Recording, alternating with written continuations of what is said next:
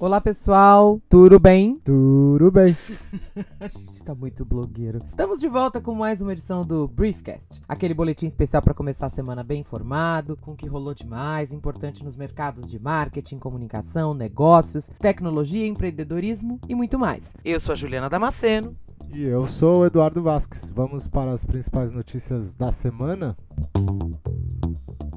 O Brasil, enfim, tem 70% de sua população conectada à internet. Isso significa que essas pessoas acessaram a rede pelo menos uma vez nos últimos três meses. Os dados são da pesquisa TIC Domicílios 2018, levantamento realizado desde 2005 pelo Centro Regional de Estudos para o Desenvolvimento da Sociedade da Informação, o CETIC, órgão ligado ao Comitê Gestor da Internet no Brasil. O destaque curioso dessa edição, como traz o Nexo Jornal, está nas pessoas que nunca acessaram acessaram a internet. Elas representam 23% da população brasileira, ou seja, 48 milhões de pessoas nunca estiveram online. Elas são sortudas, né? Se você não ficou impressionado, pense que esse volume de indivíduos é maior que o número de habitantes do estado de São Paulo. Apesar de todos esses problemas, bolhas, polarizações, imaginem o prejuízo em termos de educação, informação, acesso à cultura, busca por empregos, entre outras oportunidades que a web traz. É é para pensar bastante. O FaceApp bombou durante uns dias no mundo e no Brasil. Se você não se lembra, até falamos dele em algum momento por aqui no Briefcast, é aquele aplicativo que projetava sua imagem na velhice, mostrava como você ficaria velho fisicamente. Ele continua chamando atenção, mas dessa vez é por outra coisa. Olha que sorte a nossa que não fez, porque se você usou cuidado com seus dados, a captura de informações foi tamanha que Google e Apple foram multados pelo Procon de São Paulo por causa do aplicativo. E olha que são mais de 17 milhões de reais em multas. Para eles até que não é muito convertido, mas, né? Dinheiro de pinga, né? De acordo com a reportagem é, da Mobile Time, depois das companhias serem notificadas, os alertas necessários aos usuários não foram feitos da maneira adequada. O órgão de defesa do consumidor alega que além de um contrato em inglês, vai vendo, a aplicação tinha conteúdo abusivo e prejudicial, como cláusulas que permitem o compartilhamento dos dados dos usuários com terceiros, envio dessas essas informações para fora do Brasil e que possuem uma legislação diferenciada de proteção de dados. Além de tudo isso, tinha a localização de conflitos entre usuário e empresa, que, segundo constava no aplicativo, seria na Califórnia. Você usa muito emoji, Eduardo? Hum, alguns. Por quê? Gosta de se comunicar com carinhas? Uh, muitas. Hum.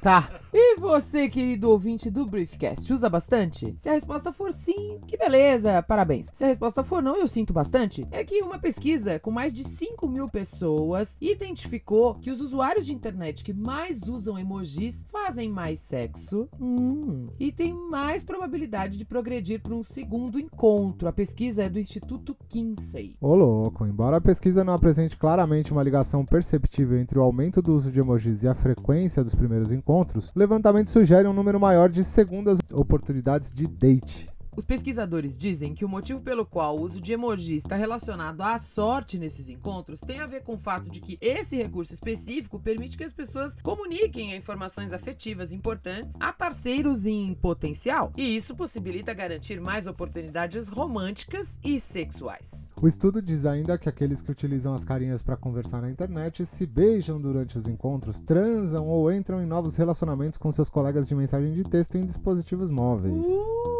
Faltou só mostrar na pesquisa quais emojis geram melhores resultados nesses encontros românticos. Quem sabe numa próxima pesquisa? Ou então continuem usando aqueles que vocês gostam mais mesmo, que já tá valendo, né? Você tá beijando, tá transando, tá tudo bem. O importante é ter.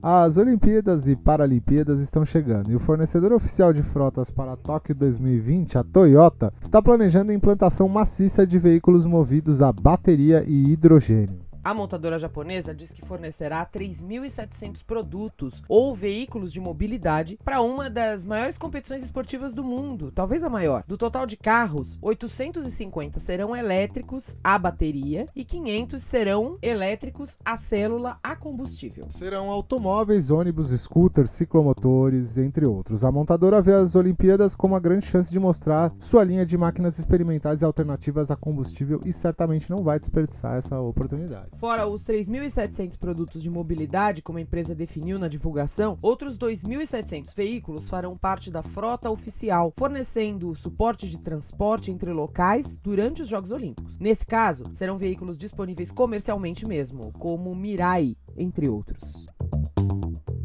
Não é de hoje que anda difícil acompanhar tudo que sai nos serviços de streaming. Netflix, Amazon Prime, Video, HBO Go, haja bolso para assinar tudo isso. Pelo amor de Deus. E o que já era complicado vai ficar ainda mais, como você provavelmente já leu no Market Brief, o Disney Plus, ou Disney+, futuro serviço de streaming que vai reunir o conteúdo de Disney Pixar, Star Wars, Marvel e National Geographic. E que assim, como seus concorrentes, vai apostar em produções originais. No último fim de semana, a Disney promoveu em Anaheim, é isso? Na Califórnia? Não sei onde fica isso, mas é Anaheim. A D23 Expo, evento no qual a empresa mostra suas novidades ao público de parques temáticos a futuros lançamentos do cinema. O nome vem do ano da fundação do estúdio, 1923. O vídeo divulgado mostra que a plataforma vai ter um extenso catálogo de produções, reunindo filmes, séries e animações feitos pela empresa ao longo de quase 90 anos. Branca de Neve, Cinderela, Mary Poppins, Vingadores, até os Simpsons estarão por lá. No ano passado, para quem não lembra, a Disney concluiu a compra da divisão de entretenimento da Fox por 71 bilhões bilhões de dólares. Pois é, o Mickey Mouse não brinca em serviço nunca mesmo. É, haja dinheiro também, né?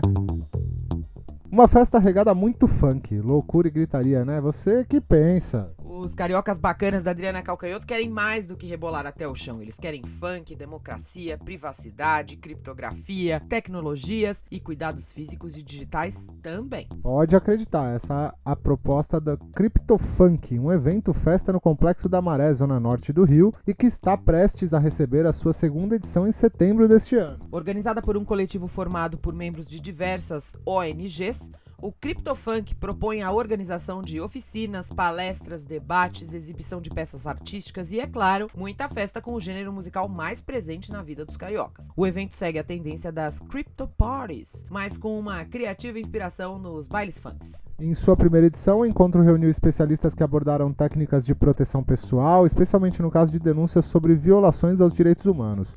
Os participantes também puderam acompanhar oficinas de cuidados no mundo digital com direito a dicas de apps e softwares seguros e até defesa com Krav Maga. Queria eu fazer Krav Maga. Bom pra caramba. Quer saber mais sobre o CryptoFunk? Corre lá no boletim da semana, tá tudo organizadinho para você. E agora também estamos no Spotify, tudo para facilitar a sua vida, meu querido, minha querida. E agora o nosso quadro Menções Honrosas sobre coisas e assuntos que a gente não podia deixar passar. Na briga comercial entre Estados Unidos e China, sabem quem ganha? O Nordeste brasileiro, isso mesmo. Tem muita companhia chinesa abrindo relações e diálogos com diversos estados por aqui. O autor das belezuras Homo Sapiens, Homo Deus e 21 lições para o século 21 estará no Brasil. Ah, mas a gente já sabia, ele vem pro HSM Fórum, sim, é verdade. Mas ele vem também dar uma passadinha na Câmara e no Senado Federal a convite de Rodrigo Maia. Tem também link de uma análise bem bacana sobre como as redes sociais nos isolam brutalmente e todas as ironias envolvidas nesse processo. E para você que vai ao Rock in Rio em busca daquele amor de festival, o Tinder lançou um PIN para identificar a sua presença no evento e ainda facilitar aquele match maroto. Tá tudo lá, você já sabe, corre para o nosso informativo da semana e saiba muito mais www.marketbrief.com.br. E para encerrar a edição de hoje, meus amigos,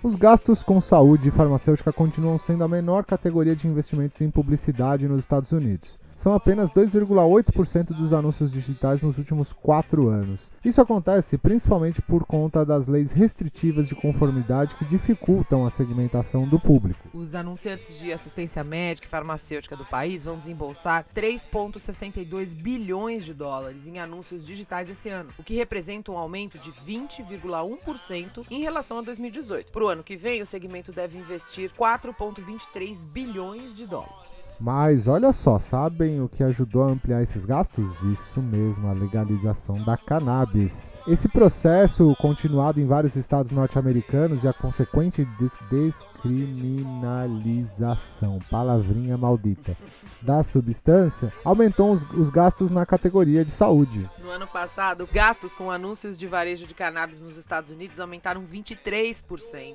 para 4,12 milhões de dólares, sendo a maior parte proveniente de publicidade fora de casa, segundo a Cantar. Legalize? Que beleza. Ah!